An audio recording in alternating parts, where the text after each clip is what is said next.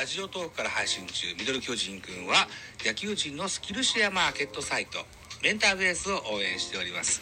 概要欄に URL を記載しておりますのでぜひチェックよろしくお願いします。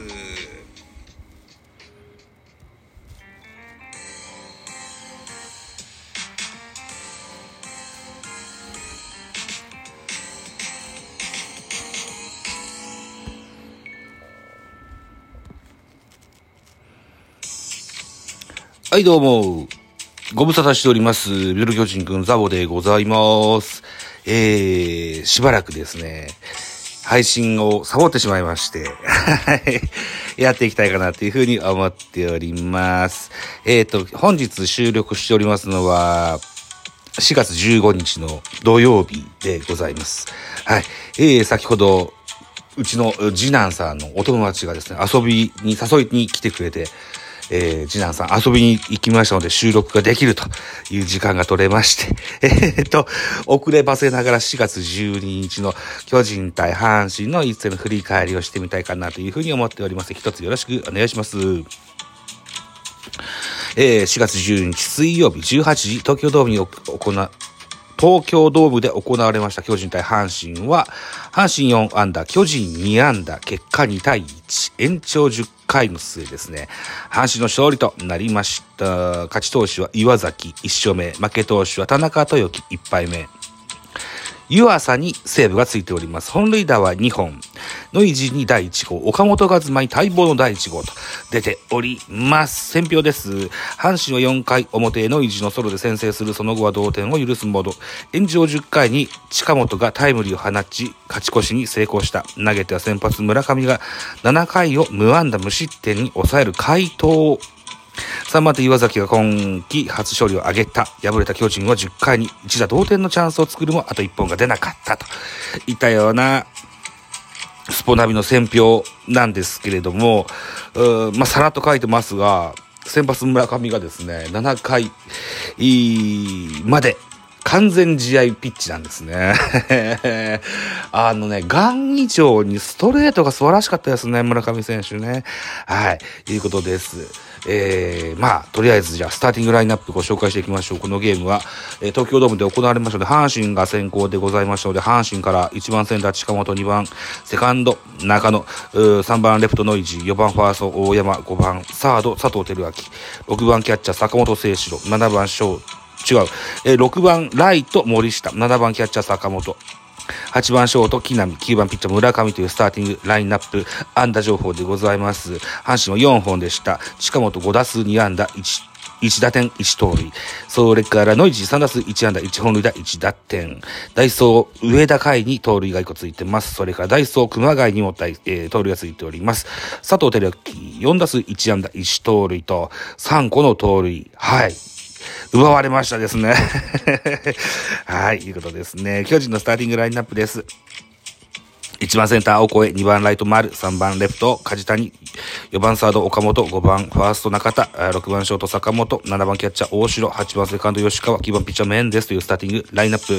巨人は2安打でした。丸、4打数1安打、岡本和真は4打数1安打、1本塁打、1打点といった形でございまして、以上となりますね。盗塁もございませんでした。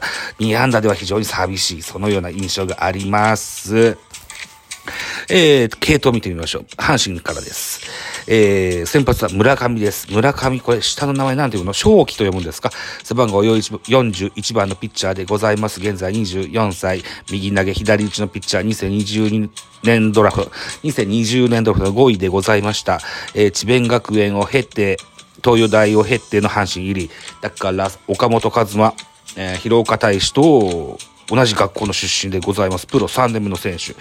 伸びのあるまっすぐと鋭い変化球が持ち味の右腕です。昨シーズンは2軍で最優秀防御率と最高勝率のタイトルを2年連続で獲得。えー、高結果を残すも1軍のマウンドに上がれなかった今シーズンは持ち球の精度を磨き、をかけて、えー、登板機会を勝ち取りたいといったような文言でございます。その、えー、村上選手がですね、大変活躍したそんなゲームでございましたがですよ、えー、2軍でタイトルをつかむということはですね、1軍の、に呼ばれなかった選手なんですよね。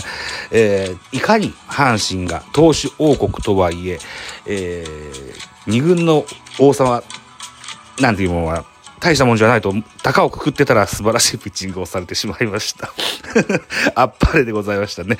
えー、2番手、石井、1回出まし15球、被安打1、3奪三振、1失点、えー、1失点、1安打は岡本和真のホームランでした。はい、あとは3奪三振と、見事なピッチングと言えるでしょう。そのまた岩崎、1回投げし13球パーフェクト、最後は湯浅、1回投げし21球、被安打1、奪三振1といった形で岩崎が勝ち星。それか湯浅がセーブを上げたそのような結果が残っております。巨人の、えー、系統です。先発は面です。6回と3分の0を投げました。91球、被安打3奪三振、1フォアボール1、1失点。いいピッチングでした。はい。あの、ノイジーにホームランは出ましたが、落ち着いたピッチング。あのー、送りバント処理もですね、えー、二塁でフォースアウトができました。はい。いいピッチングだったんですけど、6回途中にですね、足をつりましてね、降板、緊急降板といった形になってしまいました。日が当たって、えー、4月の13、14ぐらいに二軍降格になってしまったんですね。ただ本当に足がつっただけなんでしょうかというふうに疑問フが残るんですけども、メンデスはそもそもリリーフの適性があります。僕はメンデスはリリーフで使いたいなと、シーズン前から思ってて、そういうふういう風な調整ができるといいかなというふうに思ってますが、さあ、巨人首脳陣はどのように考えがあるんでしょうか。え、2番手、鍵谷です。1回でも15球、1打三振パーフェクト。OL ユース、1回でも12球、1打三振パーフェクト。それから大勢、1回投げる35球、非常に多い球数を投げました。3奪三振、2フォアボールと、えー、体勢劇場。点は与えず、えー、満塁のピンチをですね、三振で切って取って帽子を取って喜ぶといったシーンもありましたが、すっとやらんかいと いうふうに思いますがですよ、延長に入りました田中豊樹3分の1の10球、1フォアボールと1失点といった数字が残っております。1個のフォアボール、それから通りもあったっけな。で、パスボールもあったっすよ。うーん。はい。で、えー、1人を出してといった形で、高梨。高梨は3分の2投げ星28球、被安打1奪三振2、フォアボール1、無失点にはなりますが、えー、最後の勝利打点となった、あ近本選手打たれたのが高梨選手でした。高梨選手も、現在は2軍降格といった形になっております。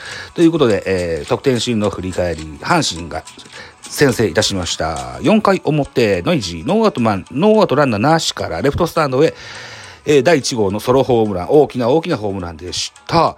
えー、で、1対0となりまして、回はどんどんと進んでいきます。8回裏、村上選手が、えー、8回表に、あれですね、えー、自分のバッターボックスのところに代打が出されまして、村上の完全試合で降板といった形になりまして、石井大地が2番手に登板。えー、その代わりっぱなですね、初球、レフトスタンド、今シーズン第1号のソロホームラン、岡本和真でございました。大きなホームランでございました。そして10回表、先ほども申し上げましたように、高梨、えー、が、あワンナトランナー3塁から近本にヒットを打たれまして、1点勝ち越し2対1となりました。大勢は9回に登板いたしまして、ピンチを作りました。30数球という球数を投げられ、投げて、投げさせてしまいましたもんですから、10回表には田中豊樹登板。そして、えー、ピンチを作って高梨登板といった形になって、えー、負けといった形になりました。MC 信玄さんからは、なんで大勢の後に高梨投げさせるんだと。そんなことしていい結果にはなったことないでしょうがって、ツイッターで怒られてましたけれども 流れを見るとそんな形になります。えー、大勢の1イニングでの降板っていうのは妥当かなというふうに思いますし、えっ、ー、と、田中豊樹が順番手として10回に頭に投げてというのも、うん、あのー、いつもの流れなんです。はい。ただ、フォアボールとパスボール、これはね、いかんですね。ここがいかんですね。はい。ということでですよ、大勢に次ぐですね、信頼に至るリリーフピッチャーの出現を巨人ファンとしてはお待ちしておりますと言ったところでございますね。はい。ということで4月12日の振り返り会。えー、終了したいかなというふうに思っております。テレビでは中日した、えー、巨人、中日した巨人やっておりまして、巨人が先制打を叩き出したといったシーン、中山ライトが同級生、高、た、高橋宏斗からタイムリーヒット放ったとこですね。嬉しいな、嬉しいな。後でまたライブしましょうね。えー、はい、いうことでございます。ということで、うん、収録のお時間あと何分あるんだろう。はい、あと1分半ぐらいがありますね。じゃあ、ミロ巨人のコメント募集をかけまして、この回を終了したいかと思います。続けまして、4月13日の阪神戦の振り返り、やってみたいというふうに思います。コメント募集です。この番組ミドル巨人くんでは皆様からのご意見ご感想メッセージをお待ちしておりますラジオトークでお聞きの方はぜひ質問箱にご投書いただきたいというふうに思いますまたツイッターでもハッシュタグザボアルファベット小文字で ZAB をザボでつぶやいていただきますとエゴサをしに参りますのでぜひお気軽にご投書ください。よろしくお願いします。